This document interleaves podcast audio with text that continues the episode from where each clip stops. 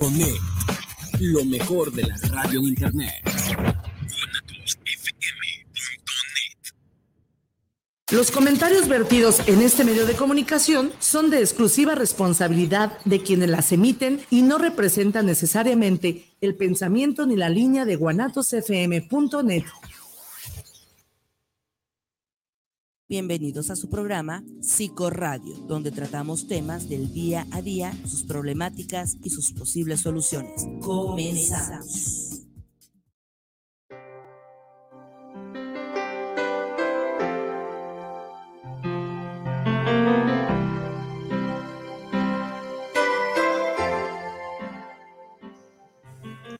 Bueno, ya andamos en semáforo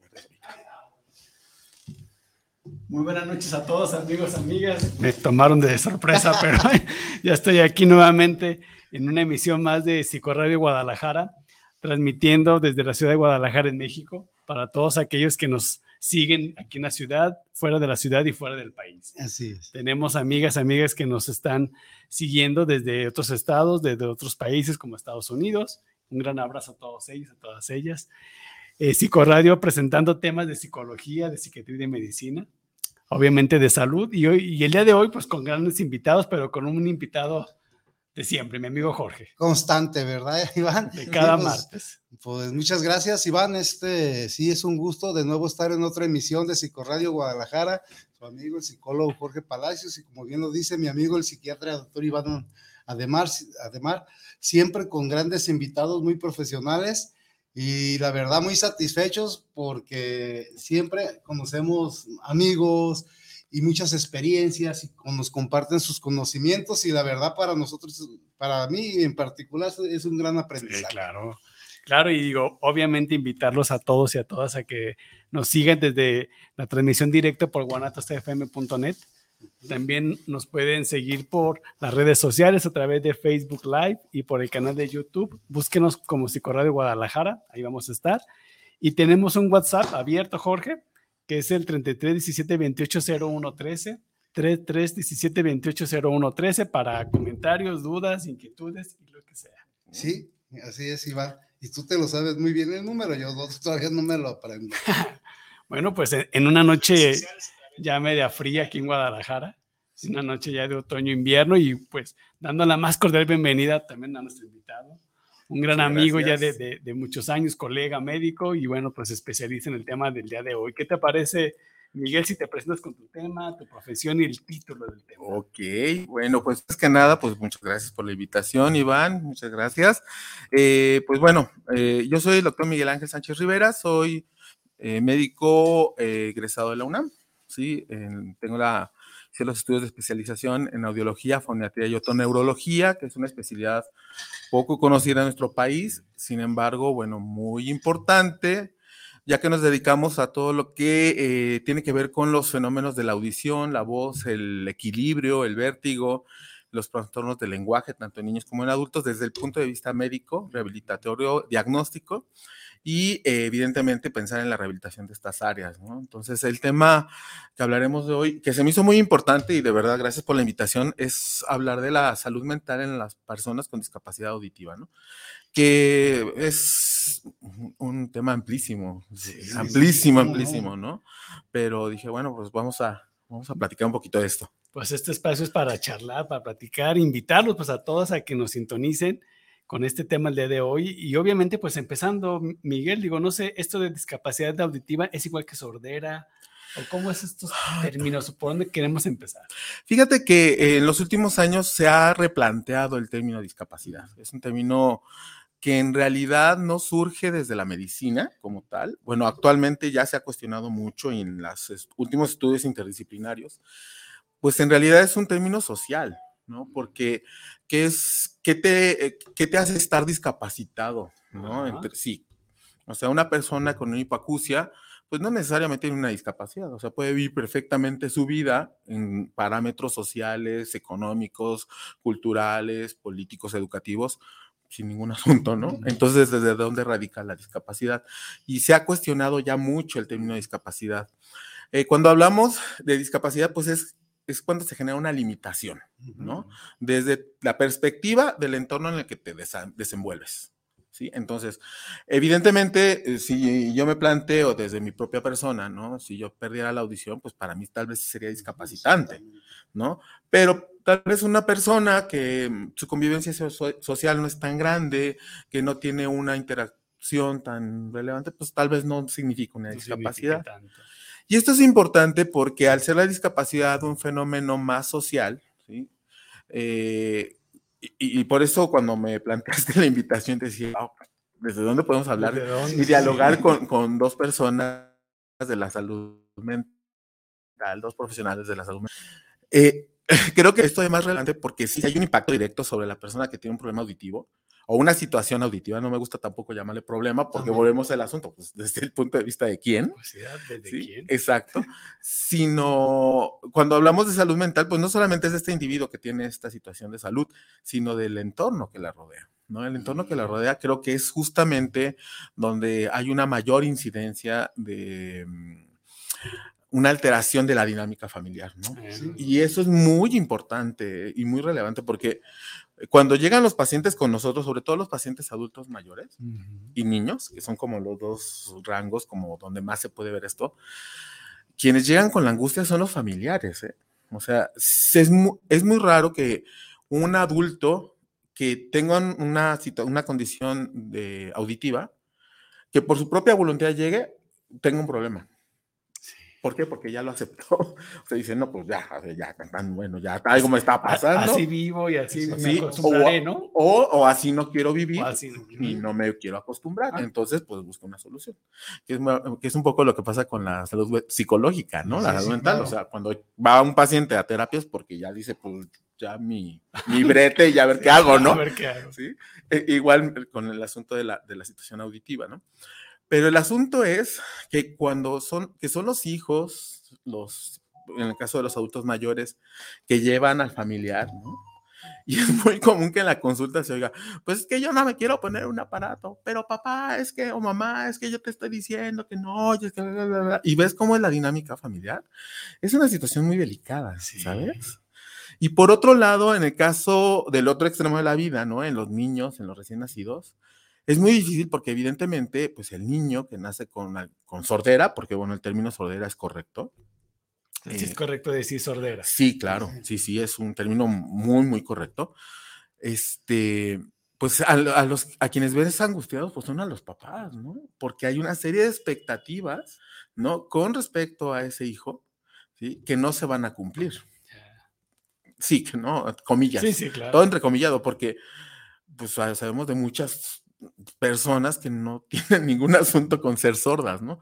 De hecho, el término correcto es persona sorda, ¿no? Cuando hay una persona que tiene una disminución de su capacidad auditiva profunda o de plano no escucha nada, el término correcto internacionalmente aceptado es persona sorda, ¿no? Que es como decir persona morena o, persona de baja talla, no sé. Pues, sí, sí, sí, como discriminatorio, ¿no? Como siempre Sí, pero yo creo que aquí el asunto de la discriminación, volvemos al asunto, es social, ¿no? Porque los, eh, las personas sordas se identifican así como comunidad sorda y personas sordas. Y lo discriminatorio desde dónde parte? Desde los oyentes. sí, claro. No desde ellos, que son la comunidad sorda. tienes toda la razón. a mí me ha tocado atender pacientes sordos, pues, personas sordas y creo que el problema bien radica en la familia o, en quienes están alrededor, ¿no? Digo, obviamente en ellos, pero creo que la, dinámica es más disfuncional o más, con más dificultades en la red familiar. Sí, es muy complejo, porque digo, hay, hay una serie de prejuicios en realidad, y los prejuicios pues son un fenómeno social, ¿no? No, no tiene que ver con la medicina. Sí. Y a la vez sí tienen, pero sobre todo, sobre todo con los, de, los, los profesionales de la salud mental, este, que son muy complejos, ¿eh? es muy complejo. Y pues bueno, todo esto luego radica en que o el niño no se quiere poner el aparato, ¿sí? o el adulto tampoco se lo quiere poner, y cómo los obligas, ¿no? Mm. entonces, donde nosotros eh, hacemos mucho énfasis como médicos audiólogos, pues es, brindarle la atención que requieren los pacientes hasta donde lo requieran los pacientes, ¿no? Y ese es un tema medio puntilloso y si es que me está escuchando algún compañero o pues es uno de los temas que hay como mucha discusión ahorita, ¿no? Porque justo eh, desde el ámbito de la salud o desde el ámbito de la medicina alópata, pues creo que generalmente hemos sido muy invasivos, ¿no? No, no hemos como realmente, creo que un, hecho muy claro es los pacientes en terapia, ¿no? Sí, sí, en terapia intensiva, ¿no? Sí, las, las sobre... Mm, eh, la sobreatención que hay de pacientes que sabes que están en una condición muy difícil y que la posibilidad de que sobrevivan es, no es tan buena o, estos pacientes que te dicen, ¿sabes qué? No, pues yo no quiero que me, si caigo en paro, pues no me saquen y los hijos, no, sí, sáquenlo. Y, hagan todo y todo. Y el paciente dice, pues no quiero, ¿no? ¿Sabes? Fíjate, este término ¿no? que se llama encarnizamiento terapéutico, ¿no? estar dando y dando y no sé hasta dónde, ¿no? Sí, exacto, ¿no? Entonces, pues un poquito pasa lo mismo con, con las discapacidades en general.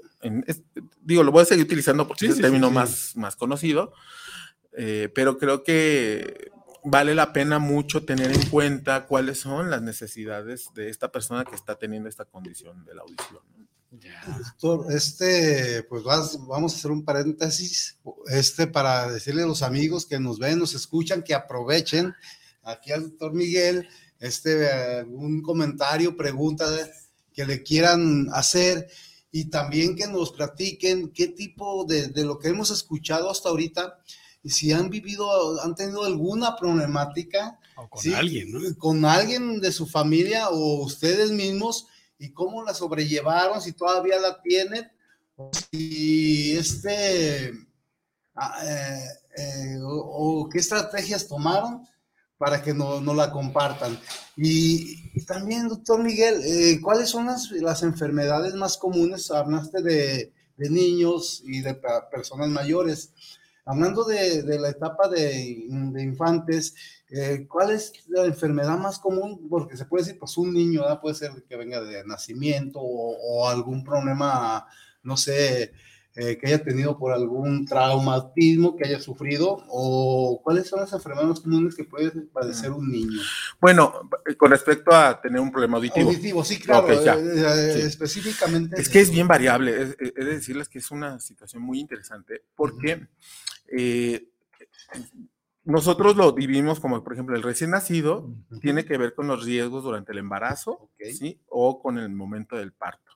Sí, hay como factores muy claros. Eh, si la mamá tiene enfermedades congénitas, eh, perdón, tiene enfermedades infecciosas, eh, rubiola, este, sarampión, o sea, todas estas de factores de riesgo. Estando embarazada. estando embarazada.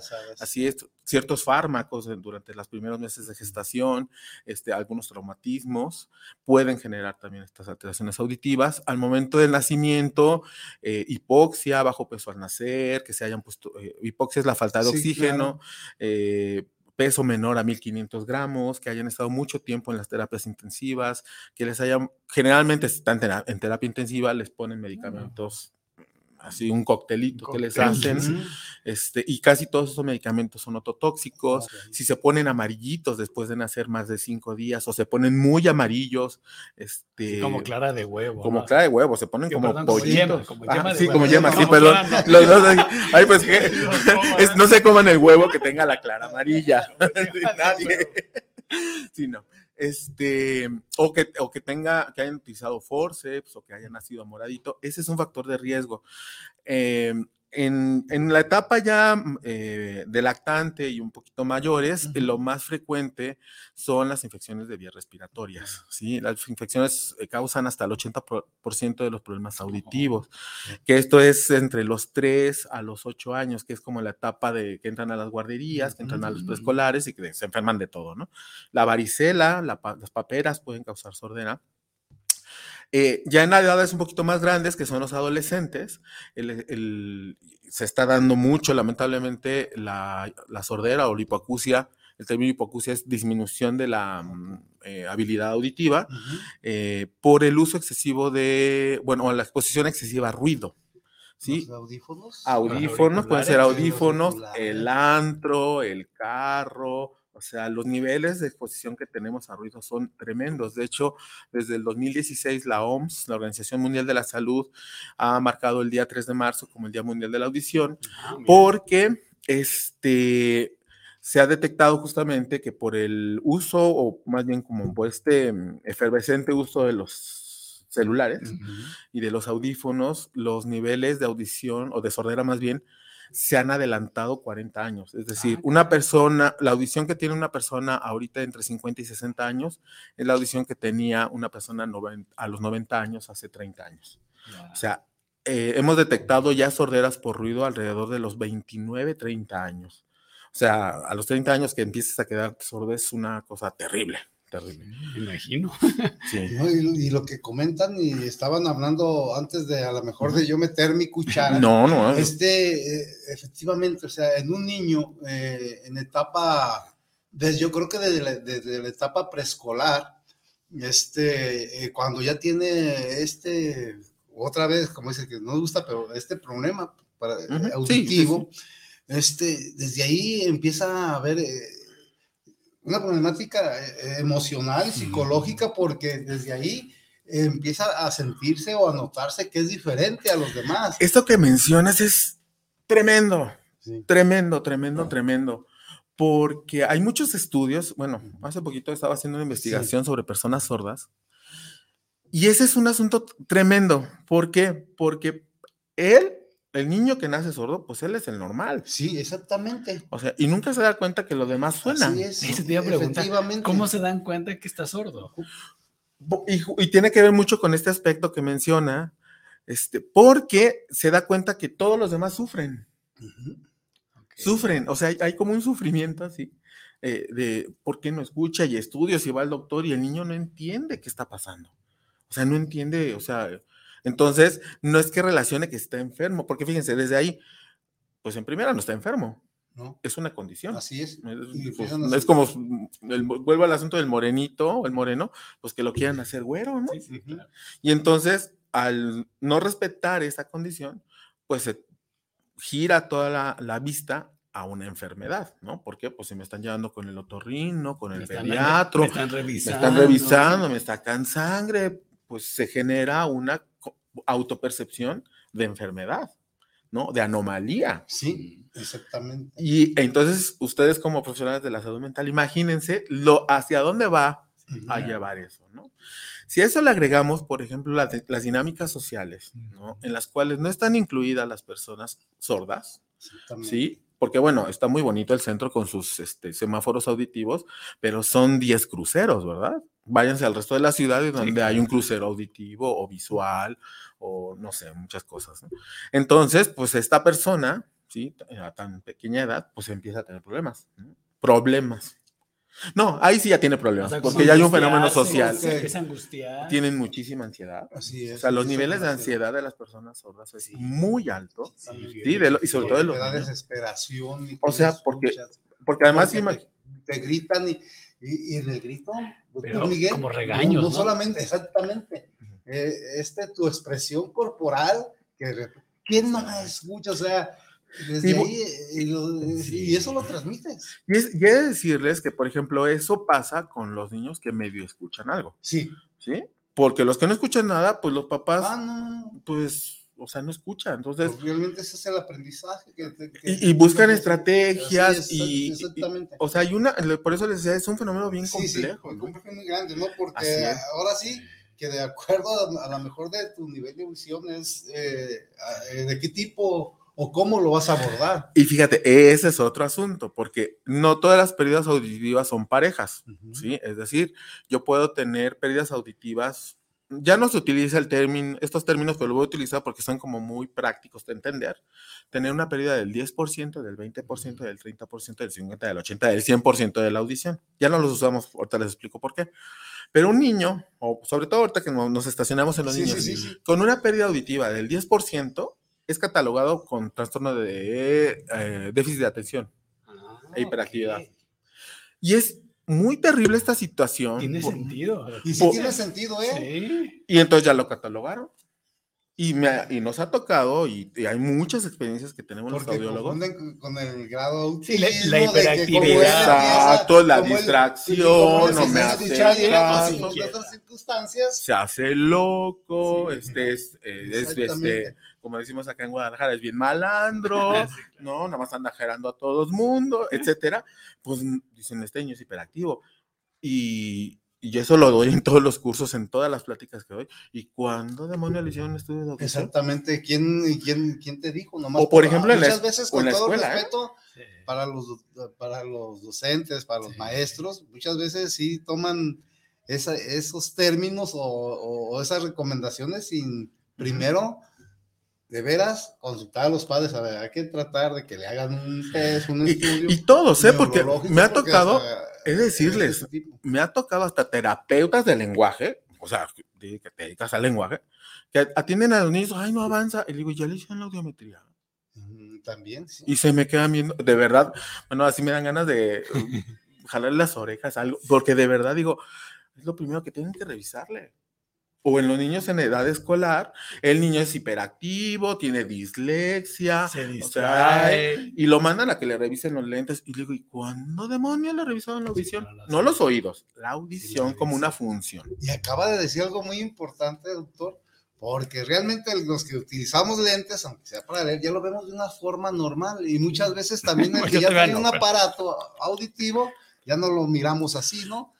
Sí, es porque que lo digo, es otra que- vez me voy a lo que yo es que finalmente ese es como otro estigma, ¿no? Eh, no, no es tanto la persona que lo está padeciendo, sino que realmente yo puedo eh, tomar estrategias, hacer eh, dentro de mis posibilidades y ser feliz y, y hacer todo normalmente.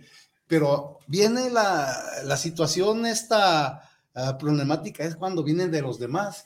Y es muy terrible porque he de decirles que eh, no sé por qué, bueno, sí sé por qué, pero bueno, es muy complejo. Todo mundo tenemos claro la revisión de los ojos. Todos, así desde que están en el ay, revisarle los ojos y las campañas de salud, etcétera. Las campañas que Sí. hay, ¿no? Todos. ¿Y los oídos? De verdad, yo les digo, de- Tienes cuando- razón, ¿eh? eh, me han tocado Hay papás. campaña de salud oral, campaña de salud visual, pero salud auditiva. Fíjate, Y esto que, esto que se los digo, se los digo con con motivo de causa. Mi dislexia en la escuela me causó muchos problemas por un frenillo que no se me atendió a tiempo. Y a mí la angustia y lo preocupante era, ya no quería ni hablar ni pronunciar porque sufría burlas y Exacto. entonces Y, y he de decirte, ahora hasta canto, no Y es eres- que me escuche como me escuche, Claro. me perdón por la palabra, No. pero sí. y he de decirte que además, o sea, el asunto de la dislexia ni siquiera tiene que ver con el frenillo, ¿eh?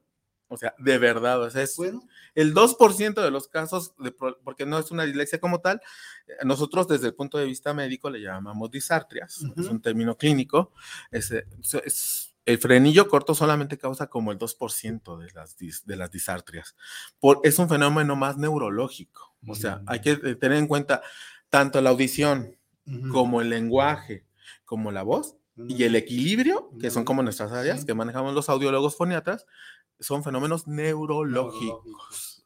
¿Sí? Porque en el caso de la audición, pues el oído es el receptor, pero quien procesa es el Es cerebro. el cerebro. Y en el caso del habla, quien ejecuta es la lengua, los labios, el paladar, Eh, los pulmones, el diafragma. ¿va? pero quien coordina es el cerebro. Exactamente. Entonces, el fenómeno es neurológico y por eso no es cosa menor. No, no, no. ¿sí? Y, en- y es como cuando todo el mundo dice, ay, será, porque además eso es lo Sí, terrible. sí, cuando me claro. dicen, ¿de veras, doctor? Le digo, ay, señora, no, sé, no le estoy choreando. O sea, ¿qué necesidad tengo yo de andar choreando? no? Sí, Pero bueno. claro. Oye, Miguel, y en esto que tú dices de las campañas, las ausencias de campañas de, de- de salud auditiva, ¿a qué se deberá que no hay esta conciencia o No, esta visibilidad? ¿Qué pasa?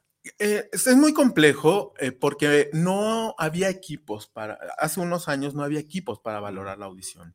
O sea, la audiometría, que es el estudio, el estándar de oro para la- valorar la audición, es un estudio que requiere la cooperación del paciente. Entonces, lamentablemente en nuestro país, eh, los, espe- los especialistas en audición y los profesionales de la audición somos súper poquitos. ¿sí? Mm, A diferencia de otras partes del mundo, la audiología en México es una especialidad médica.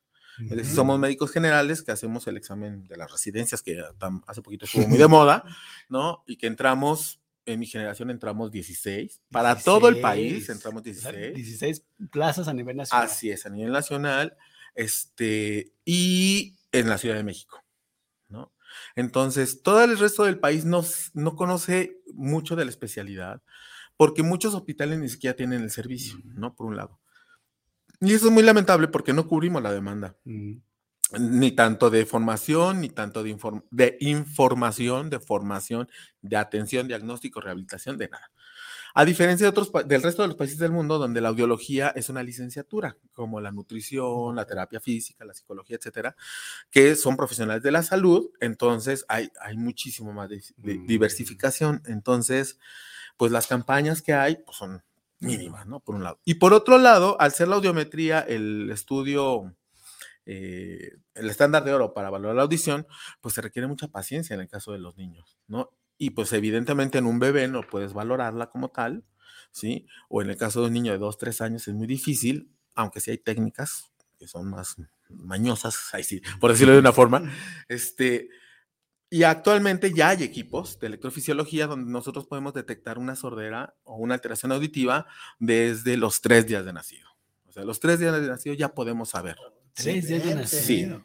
Y de hecho ya hay protocolos donde se puede valorar, eh, se están haciendo protocolos para poder valorar la audición en la etapa gestacional, porque eh, creo Oh. que es muy conocido por todos que los niños se mueven si hay sonidos, Sí, si sí, les habla la mamá, Sí, si les habla el papá, hay un, ya se están haciendo protocolos para detectar, porque es muy importante que en cuanto nazca un niño escuche, o sea, porque escuchamos desde la gestación y desde ahí, retomando de que el cerebro es el encargado de esto, el cerebro está formando redes neuronales que le está permitiendo que cuando nazca y se enfrente a un entorno diferente al, al útero materno, puede identificar a su mamá y a su papá, que son los que lo van a cuidar. De qué importante, ¿eh? Digo, Sí. desde la psicología, ¿no? Que- Claro. Que, hay un contacto sensorial Sí. de los primeros afectos. Así es. De hecho, De- pues, se, ahí da, se se da mucho esta situación, ¿no?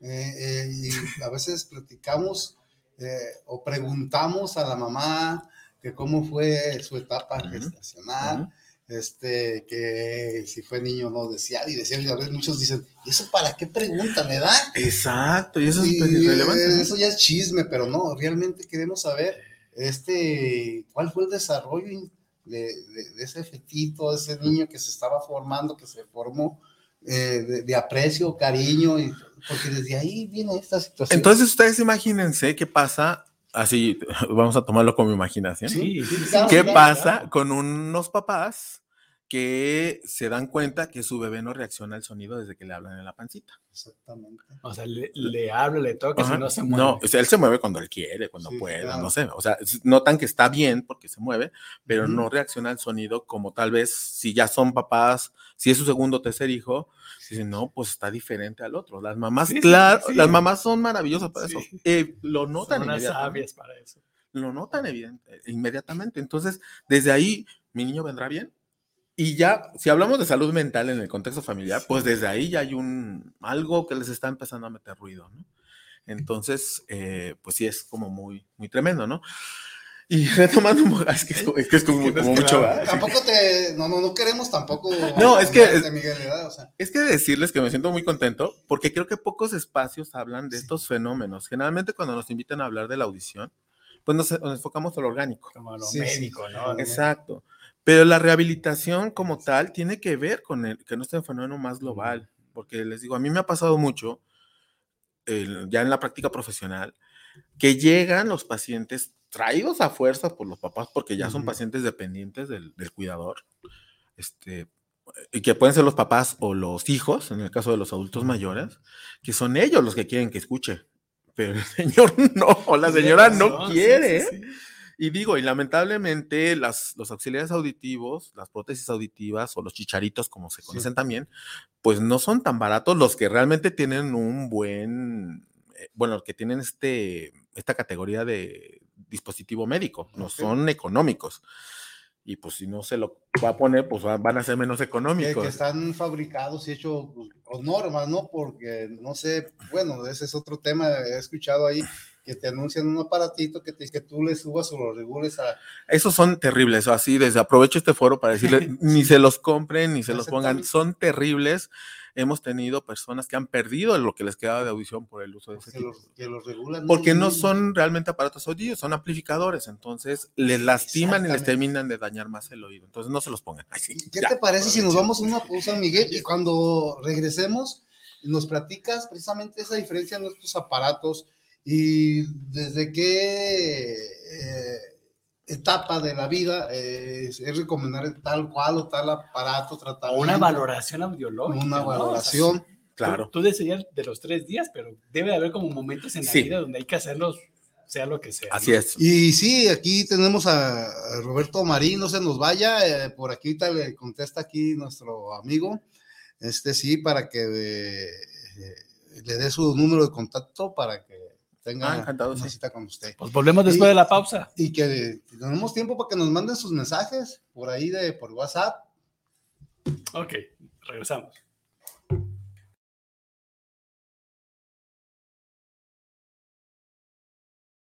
de Gordon. ¿Cómo podemos cuidar la sabiduría de las personas de la tercera edad? Platicaremos con Ariadna Montiel, subsecretaria de Bienestar del Gobierno de México, sobre la pensión para adultos mayores de 65 años. Y en la música tendremos la voz de Paula de Canini, cantante y compositora regiomontana, quien nos recuerda que nunca es tarde para decir lo que realmente sentimos. Los esperamos este domingo a las 10 de la noche en la Hora Nacional. Crecer en el conocimiento. y volar con la imaginación. Esta es una producción de RTC de la Secretaría de Gobernación.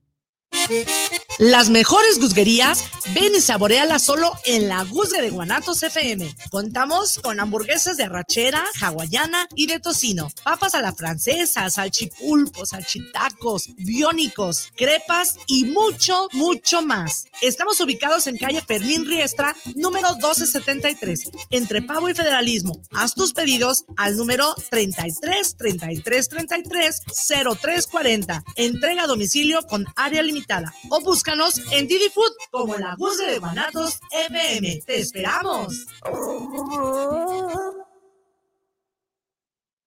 Somos herederos de una nación que jamás se cansa, forjada por mujeres y hombres valientes que ofrendaron su vida por darnos patria y libertad. Hijos de mexicanas y mexicanos que con valor y fraternidad demostraron que es posible vencer cualquier adversidad. Este 20 de noviembre festejemos con orgullo el 111 aniversario del inicio de la Revolución Mexicana. Ejército y Fuerza Aérea Mexicanos, la gran Fuerza de México.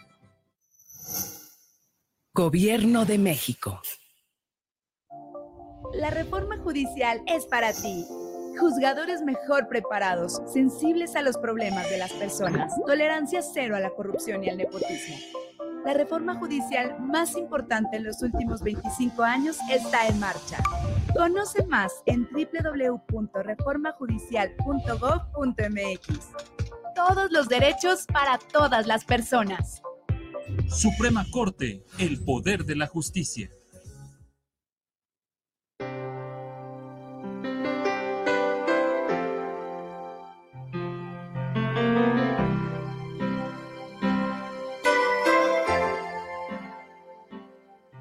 Así a grandes Pues rasgos. ya estamos de regreso, amigo. Muchas gracias por acompañarnos, por sus mensajes.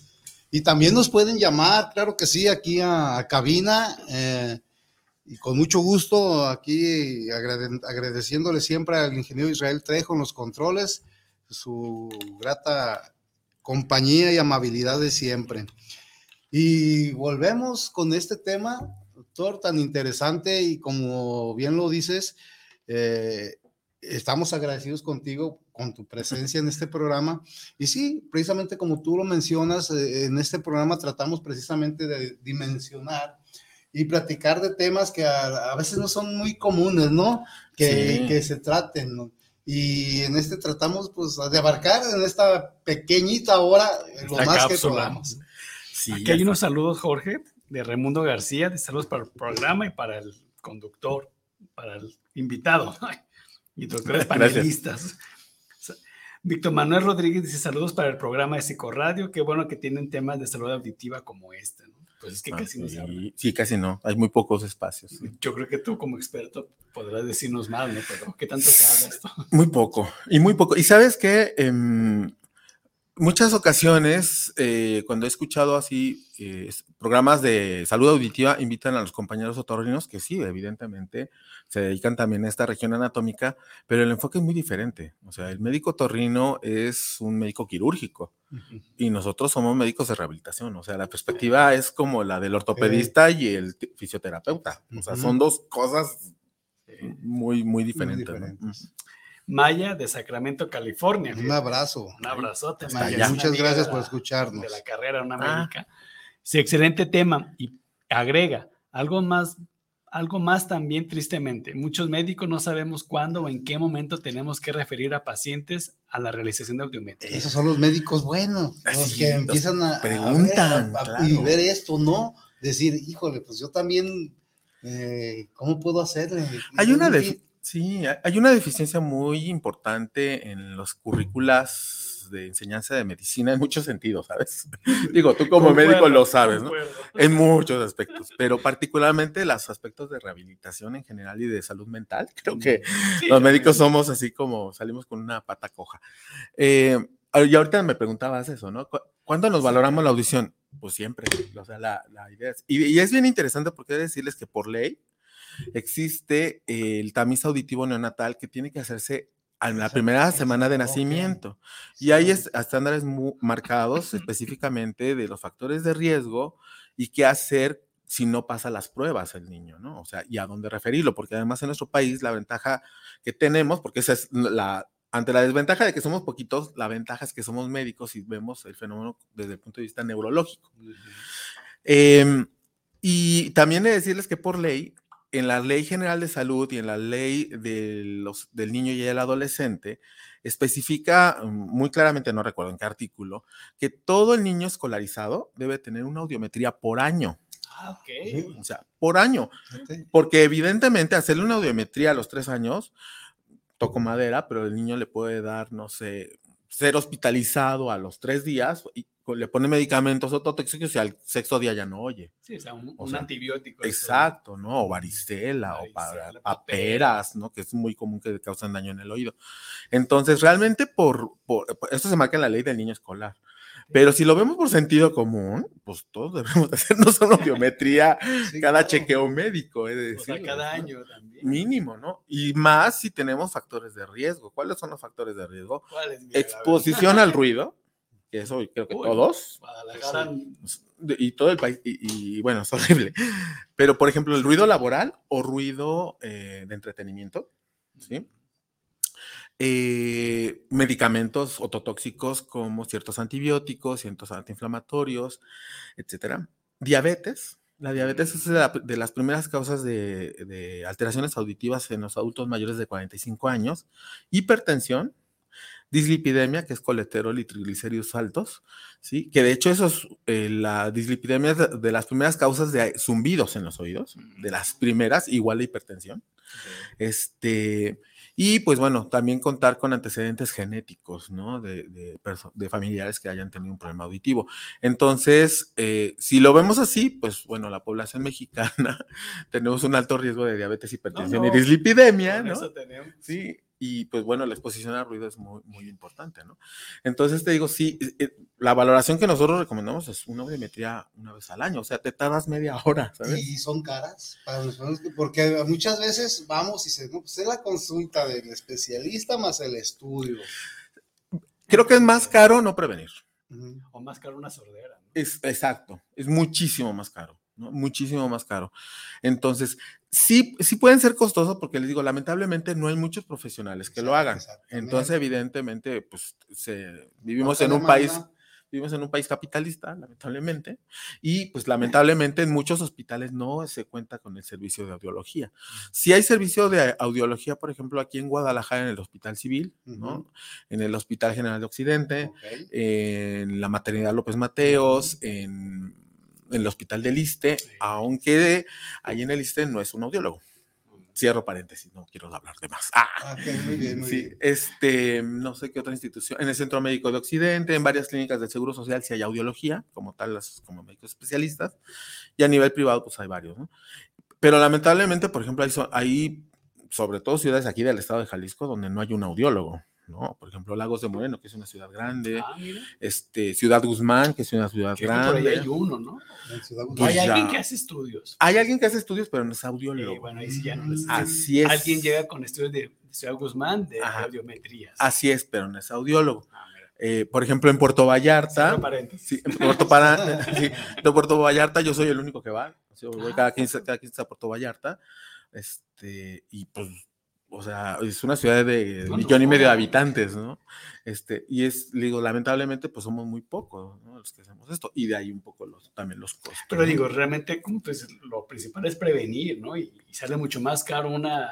Así es. De hecho, por ejemplo, Algo que se pueda este, Prevenir. prevenir y detener, porque Así es. me supongo que Y fíjense, por ley es muy interesante porque los camioneros, Ujú. los pilotos, los marinos y los trabajadores de la industria agropecuaria ¿sí? y agroindustrial, sí se hacen sus audiometrías cada año.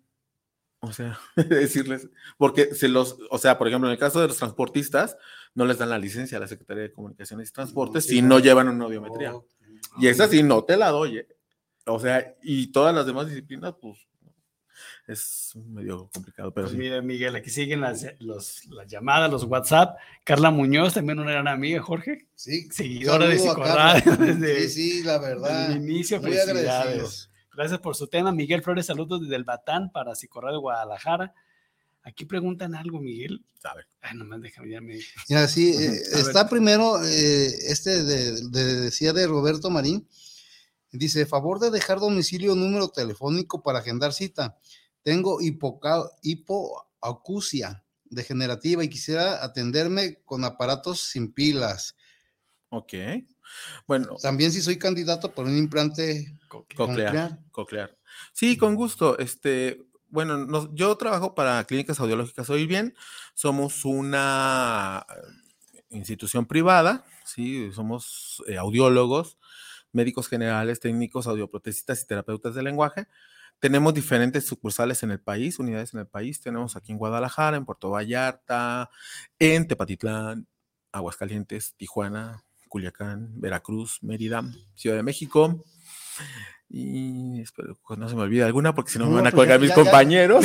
Sí. Te Pues ya a con quedar. todas esas y En- demás. Sí, pues, entonces este, se pueden meter a nuestra página de Facebook, eh, ahí en Clínicas Audiológicas Oír Bien, y nuestra este, querida compañera Linda este, les puede dar orientación porque no sé de qué ciudad nos estén marcando. Si es aquí en Guadalajara, el teléfono es el 33 31 23 05 44. Estamos allí en eh, Chapalita, sí, en Niño, en Niño Obrero, esquina con Tepeyac.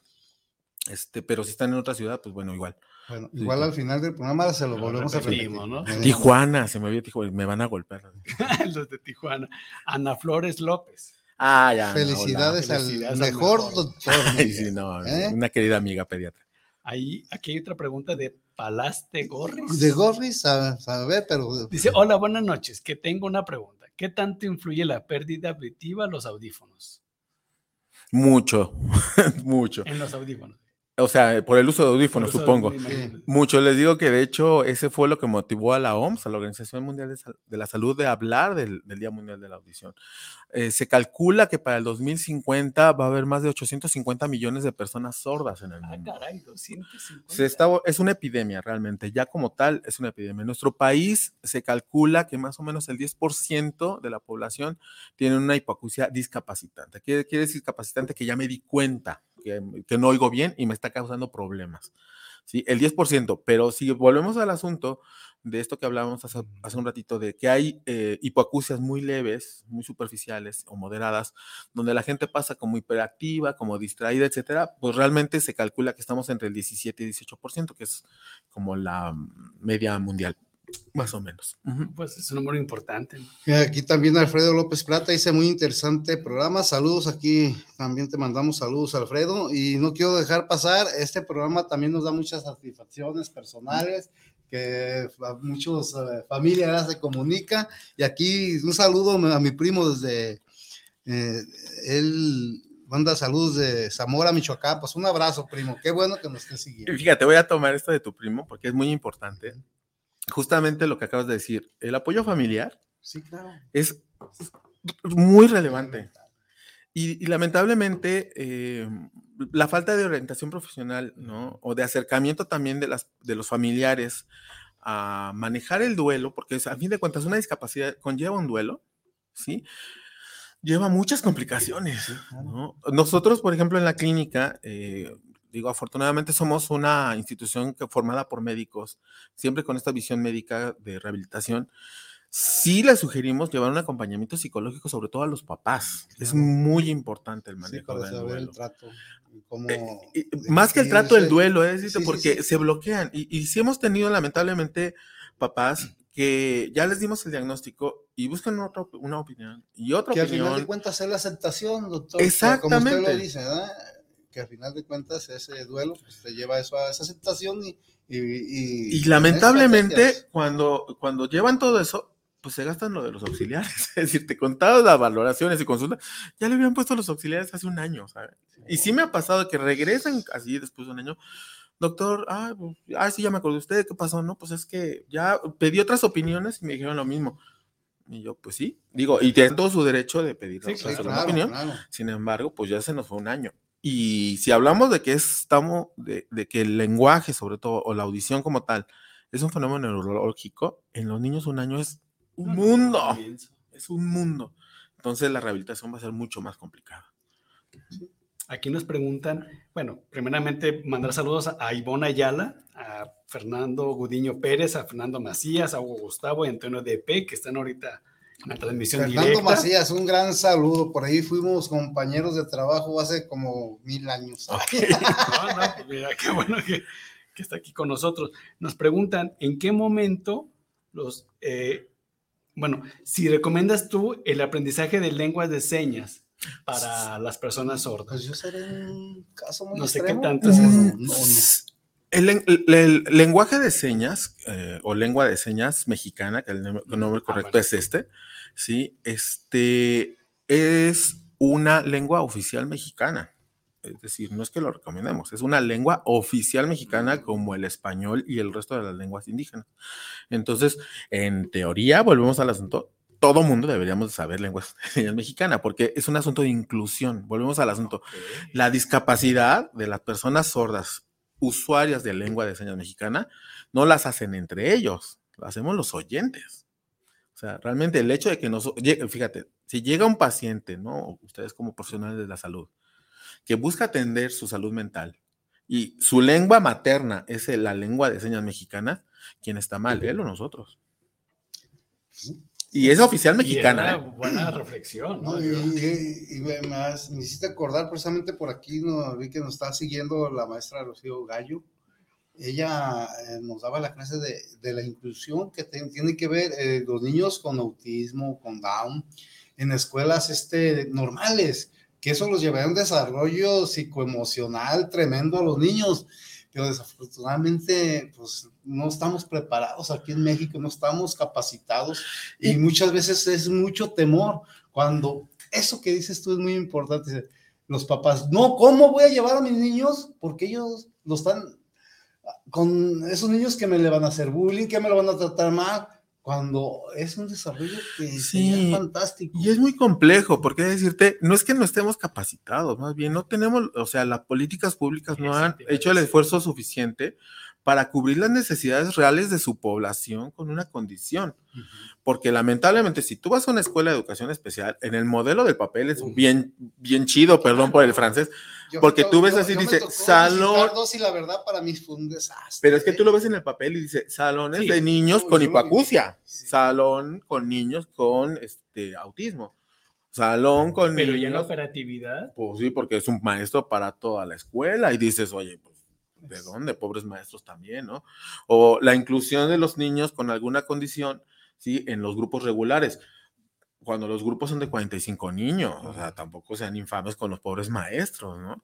O los médicos del Seguro Social o de cualquier institución pública que tienen una consulta de 20, 30 pacientes por turno, pues, ¿cuándo van a poder atender como personas a otra persona, Entonces, ¿sabes? capacidad, más que Pues es más, son políticas públicas. Hay como muchas, salud. hay muchas, muchas, que, es- eh, muchas Es lo que- aristas. Es lo que pasa en salud mental. Exacto. Las políticas públicas. Sí, no, pues me imagino. O sea, Y la- al final de cuentas, como tú dijiste al principio del programa, es con los que al último va- acuden.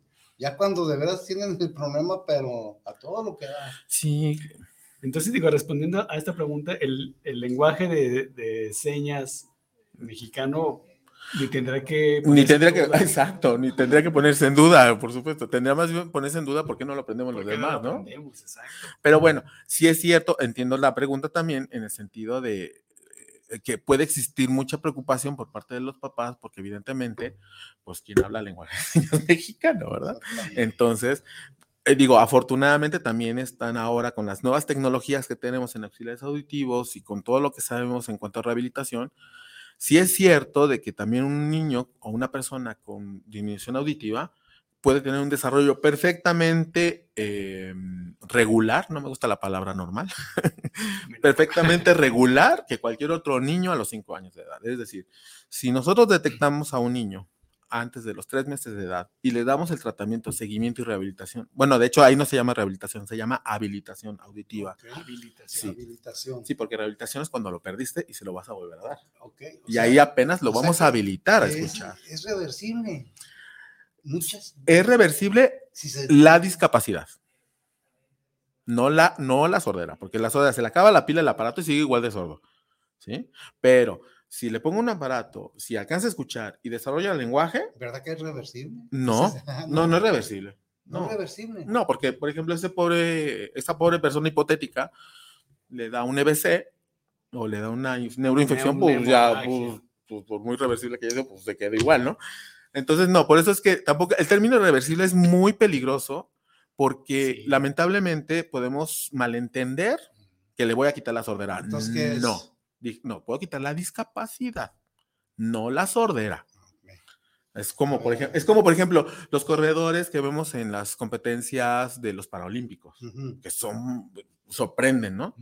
Pues los, por ejemplo, los de atletismo traen unas prótesis que los hacen correr, pero no les ponen la pierna. Y yo como psicólogo, te digo, O sea, que- pueden, pueden recuperar la función, Sí. pero no van a recuperar la pierna. Miguel, que es interesante, ¿no? Porque yo como psicólogo te puedo decir que también pierdes la incapacidad, porque tú mismo, este, mentalmente y por Híjole. situaciones, también... Sí, claro. Sí, claro. sí. Por eso te digo, en el caso de la, de la audición, no es reversible, no, para nada. Para nada, no. No se la estoy quitando, no. Sí. Se le acaba la pila y sigue igual de sordo. Sí, porque utilizan baterías. Eso es- bueno, puede parecer curioso, pero hay gente que piensa que no. ¿eh? Precisamente de eso hablábamos cuando cerramos el programa en el corte, de los aparatos estos que venden o anuncian milagrosos que, que dices que son amplificadores. Son terribles, les vuelvo a insistir y lo veo en la cámara. No los usen, ni siquiera los compren, no gasten el ¿Y dinero. ¿Cuál es la diferencia entonces en, un aparato que está normado?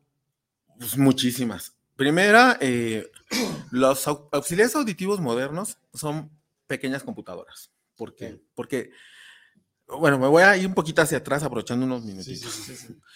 Cuando nosotros nos paramos en la banqueta y cerramos los ojos, si tenemos nuestra audición normal y nos mantenemos en silencio, podemos escuchar por planos.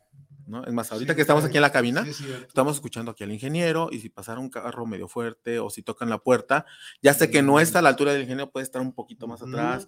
Si el foquito está fallando, pues igual, pues es el foco y no el ingeniero, el foco está arriba, el Ah, ingeniero está acá, Estamos discriminando. pero por campos, por planos, por direcciones. es- Porque tú lo estás... porque tu cerebro, gracias a que recibe información de las dos orejas, porque por algo Diosito no puso dos orejas. ¿sí? Puede procesar mucha información. Es más, miren, algún ejemplo más claro. Si yo me paro en la banqueta con los ojos cerrados, puedo detectar si un carro va o viene. Si el carro es pesado o ligero. Si el carro está frenando o acelerando. Si el carro es grande o chiquito. Si el carro, o sea, y si viene de derecha a izquierda, si, si viene detrás de mí, delante de mí, etc. Y todo eso lo hacemos gracias a la audición, pero gracias a que eso lo aprendí con la audición. Si no lo hubiera aprendido, y yo en este momento empiezo a escuchar y me paro en la banqueta, pues me voy a terminar llorando y mega espantado porque qué demonios es todo ese ruidarajo que estoy escuchando. ¿Sí? Por eso le digo, es un fenómeno neurológico. Bueno, toda esa investigación, este ejemplo súper sencillo me sirve para decirles, los aparatos auditivos son dispositivos digitalizados con microprocesadores que nos permiten recuperar los planos. O sea, nos permiten recuperar si está cerquita, si está lejos, si está... Tienen filtros, algoritmos matemáticos súper complejos que detectan, por ejemplo, las voces humanas con respecto a la música o con respecto a los motores, con respecto al refrigerador, con respecto al ladrido del perro, etcétera. Tienen la posibilidad de romper el sonido en frecuencias que en los aparatos se llaman canales y hay canales de ahorita los más sencillos son de 6 canales, 8 canales, 16, 20 y 24 canales. Mientras esos amplificadores son de 2, entonces, o le suben o le bajan a los graves, a los agudos, tan, tan. Y, la, es muy común que escuchen a la gente decir, es que oigo más el ruido de todo que lo que me estás diciendo. Así, en términos tácticos. ¿Tenías por ahí? No, pues digo, nos siguen mandando saludos, que, que, que, este tema se, se repita. Que se repita. Un saludo muy, muy especial a, a Irene Lugo, que también nos está siguiendo. Saludos, saludos, Irene que, también ha sido una amiga ahí constante, ¿no? Híjole, Miguel, pues digo, el tiempo se nos viene, ¿no? Pero finalmente... Sí, ya sé. ¿Con qué nos puedes eh, concluir o, qué mensaje quieres dejar a nuestra audiencia sobre el tema de hoy, ¿no? Uno, cuiden sus oídos, ah. porque a diferencia de otras partes de nuestro cuerpo, la medicina no ha logrado ni la sustitución, ni la cirugía, ni nada. Dos. Esa es la primera. Hay, ¿Hay algún tipo de eh, es hacerse la audiometría. Sí. ¿Y hay algún tipo de como de aseo que también se haga o nada? En, cuestiones de higiene. Eso también te iba a preguntar, porque muchos solemos eh, este, picarnos con cotonetes o hacer. Frase de clásico maestro de medicina: los oídos se limpian con los codos. no se meten nada. E, en cuanto a las cuestiones de higiene, tiene que ver con el sonido. O sea, el sonido también es un asunto higiénico. Entonces, si yo estuve con ruido, por ejemplo, gente que trabaja en tiendas departamentales, en fábricas, en maquiladoras, con carpinterías, choferes, o sea, y llegan a casa y todavía escuchan música. No sean así. Es como, por ejemplo, si yo estuve caminando mucho, llego a mi casa y me siento, me acuesto, descanso. Con el sonido es lo mismo. El oído tiene que descansar también el sonido. El silencio está muy mal, mal menospreciado últimamente. El silencio es súper importante para el cerebro. E, eso sería la otra conclusión. Recuerden, la audición es un fenómeno cerebral, no es un fenómeno de la oreja, es un fenómeno del cerebro. De ahí que el ruido no solamente genera sordera, genera obesidad, genera infartos, genera ansiedad, este, etcétera, una serie de cosas que ya conocemos, estrés horrible. Este, la otra, pues la prevención, háganse una audiometría. O sea, definitivamente, ¿no? O sea, luego me dicen los papás, ¿no? Es que yo veo que escucha bien. Yo les pregunto, oiga, ¿usted ve, yo veo bien, no? Eh, y me dicen, yo veo, no escucho. No, me dicen, yo veo bien. no, yo le digo a los papás, ¿yo veo bien? ¿Sí o no? Y se me quedan viendo, pues no sé, pues lo mismo con las orejas de su niño. Pues es lo mismo, o sea, pues adivino no soy, o sea, en, la medicina y en la ciencia, pues necesito un estudio que haya medido cómo escuchas, ¿no? La otra, sí, este, en cuanto detecten una situación auditiva, atendérsela, porque, eh, y eso puede ser tema de otro, de otro programa, se, desde hace ya alrededor de 5 o 8 años, se sabe que una de las primeras causas de demencia en los adultos mayores es la sordera no atendido a tiempo. Muy relevante y muy estudiado y total. Y en el Alzheimer, que es una demencia muy específica, es hasta el 9%. Y en las demencias generales, hasta el 30 al 40%. Son, es un porcentaje tremendo, tremendo, que podría evitar, digo, las personas que hemos tenido contacto con personas demenciadas, es una situación tristísima y terrible, ¿no? Entonces también. Y, y en el caso de los niños, pues hacerles sus tamiz auditivo desde chiquitos, o sea, realmente opciones hay para hacerse estudios de prevención. Sí. El punto es acercarse a los especialistas y buscar, ¿no? ¿En dónde te pueden encontrar a ti, Miguel? Aquí otra vez. Ah, como les decía, este, bueno, pueden verificar nuestra página de internet, es www.clínicasob de bueno, de oír bien.com. Nuestra página de Facebook, que es Clínicas Audiológicas Oír Bien, Así nos encuentran en Facebook, también en Instagram. Tenemos clínicas bueno, clínicas en Instagram. O pueden marcar al teléfono de aquí de Guadalajara, el 33 31 23 05 44 y ahorita les digo el teléfono. 33 31 05. No, 33 31 23 05 44. Ok. Bueno, y mientras tanto, Miguel, Aurora Pérez te manda muchos saludos. Ah, hola, muchas A mí gracias. ese gusto me da ver a mi sobrino. Ah, hola. También Jaime Contreras, saludos al doctor Miguel de parte de Jackie y Jaime. Ah, hola, Jackie, ¿cómo estás? Jaime, hola. Carmen Gudiño, saludos cordiales desde Los Cabos, Baja California Sur.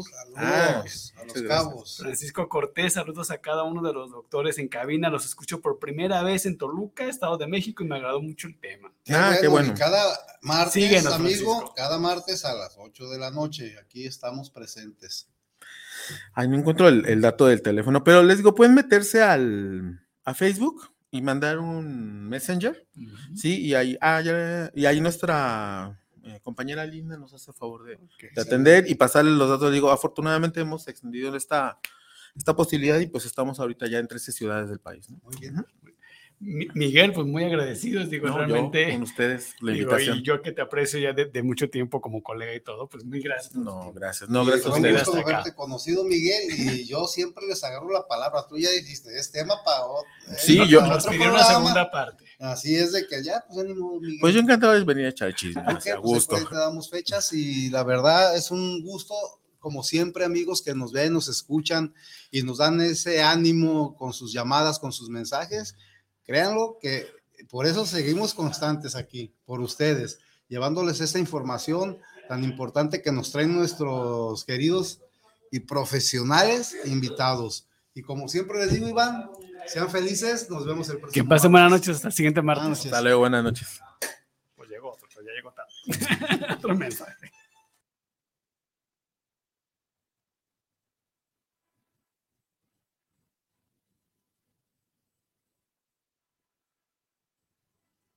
Este fue su programa Psicoradio, donde usted quedó informado de los temas vividos día a día, sus problemáticas y sus posibles soluciones. Nos escuchamos el próximo sábado en punto de las 3 de la tarde por esta señal, guanatosfm.net. guanatosfm.net.